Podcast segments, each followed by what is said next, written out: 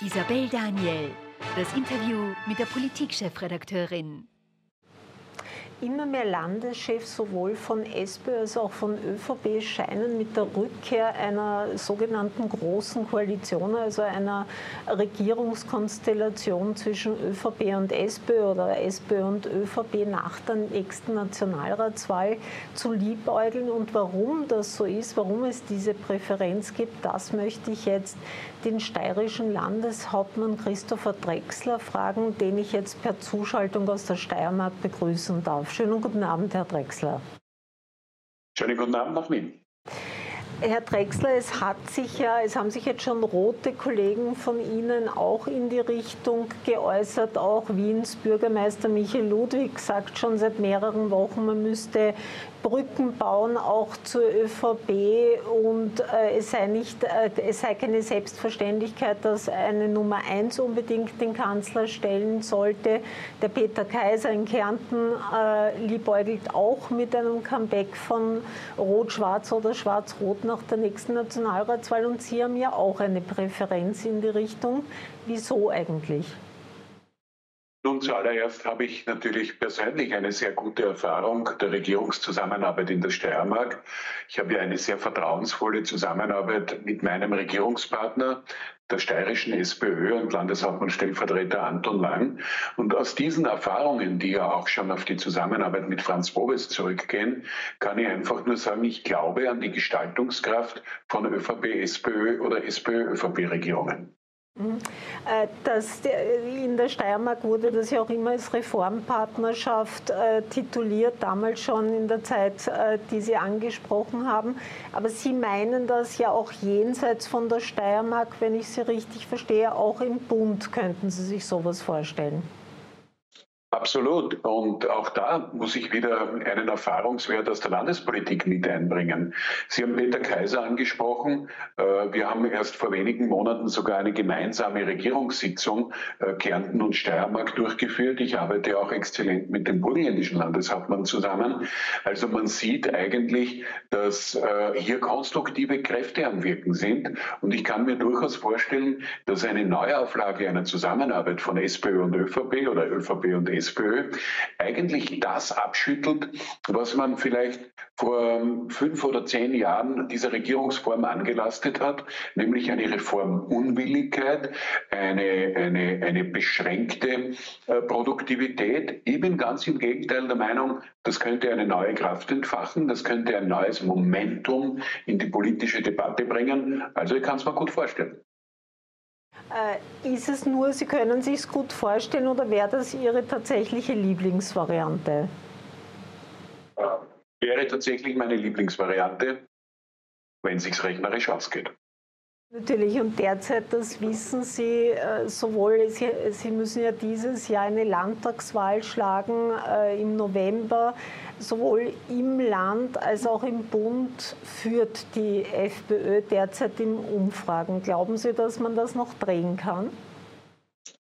Also zuerst muss ich fürs Land sagen, da gibt es eine Umfrage, äh, die die FPÖ auf der Position 1 sieht, aber von einem ähm, äh, Meinungsforschungsinstitut, das einen Monat vor der Tiroler Landtagswahl meinen Kollegen Anton Matle bei 24 Prozent gesehen hat. Tatsächlich hat er 34 Prozent gemacht. Dasselbe Umfrageinstitut hat Wilfried Haslauer und die ÖVP in Salzburg einige Monate vor der Landtagswahl auf Position 3 gesehen. Tatsächlich ist er Erster geworden und dem Vernehmen nach auch noch Landeshauptmann von Salzburg. Also äh, die Umfragen, die Steiermark betreffend, da sind mir auch durchaus andere bekannt. Aber es ist natürlich ein herausforderndes Umfeld, in der Steiermark traditionell und eigentlich immer und auf Bundesebene erst recht im Moment, was die Meinungsforschung uns so verrät. Mhm. Äh, jetzt haben Sie es angesprochen, traditionell in der Steiermark ist die FPÖ schon 2015 sehr, sehr stark geworden. Äh, aber jetzt ist es erstmals die Situation, ich kehre jetzt auf den Bund zurück, dass man wirklich seit über einem Jahr die Freiheitlichen auf Platz 1 in den Umfragen sieht. Und zwar in wirklich sämtlichen Umfragen. Da ist nicht nur ein Institut. Äh, wie erklären Sie sich das selber?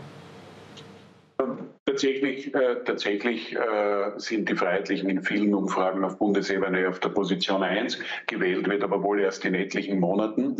Äh, ich glaube, dass einerseits äh, man durchaus äh, in Betracht ziehen sollte, dass äh, die Freiheitlichen auch den Bogen überspannen. Ich meine, manches, was da an Rhetorik vorgetragen wird, schreckt, glaube ich, den einen oder die andere auch schon tatsächlich ab.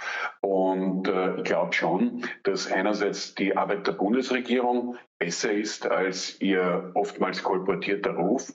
Und ich glaube insgesamt, dass es konstruktive Kräfte in dieser Republik gibt, die jenseits der Geschrei äh, und Agitationspolitik der Freiheitlichen so viel an Vertrauen von den Bürgerinnen und Bürgern bekommen könnten, dass eine große Koalition der Mitte durchaus realistisch ist. Mhm. Also man merkt derzeit, dass tatsächlich sehr viele Landeshauptleute für dieses Modell sind, aber gleichzeitig fragen mich zum Beispiel viele Leute, naja, die ÖVP sagt einerseits, mit dem Kickel könne man nicht regieren, andererseits würden drei Bundesländer, jetzt nicht ihre, sie koalieren mit der SPÖ, mit den Freiheitlichen im Land regieren. Äh, wirkt das nicht nach einem Widerspruch in sich? Es ist kein Widerspruch, sondern das ist einfach äh, die politische Realität in dieser Republik. Wir haben drei Länder, äh, die von ÖVP und FPÖ regiert werden. Wir haben aber ebenso drei Länder, die von SPÖ und ÖVP regiert werden. Es sind also drei schwarz-rote oder rot-schwarze und drei schwarz-blaue Koalitionen in den Ländern. Schauen Sie in die Bundesrepublik, wie viele unterschiedliche Koalitionen gibt es in den Bundesländern und dennoch wird daraus niemand sofort eine unmittelbare Schlussfolgerung auf die Bundesebene ziehen. Hier tickt die österreichische Innenpolitik und die Kommentierung der österreichischen Innenpolitik schon oftmals recht sagen, recht simpel oder recht einfach, aber gleichzeitig, weil Sie Deutschland angesprochen haben, in Deutschland gibt es halt gegen die Schwesternpartei der FPÖ, die sitzen in der EU auch in einer gemeinsamen Fraktion der AfD, schon ein Cordon sanitär. Aber äh, Ihre Position für eine allfällige Koalition mit den Freiheitlichen von Herbert Kickl im Bund, würden Sie da in einem Parteivorstand dagegen stimmen? So gegen eine Koalition äh, mit Herbert Kickl würde ich in jedem Fall in einem Bundesparteivorstand stimmen. Das heißt aber nicht, dass ich eine Zusammenarbeit mit den Freiheitlichen auf anderen Ebenen oder wie auch immer ausschließe. Es gab schon äh, sehr konstruktive Zusammenarbeit mit den Freiheitlichen. Aktuell unter diesem Bundesparteivorsitzenden erscheint mir das nicht als realistisch. Mhm.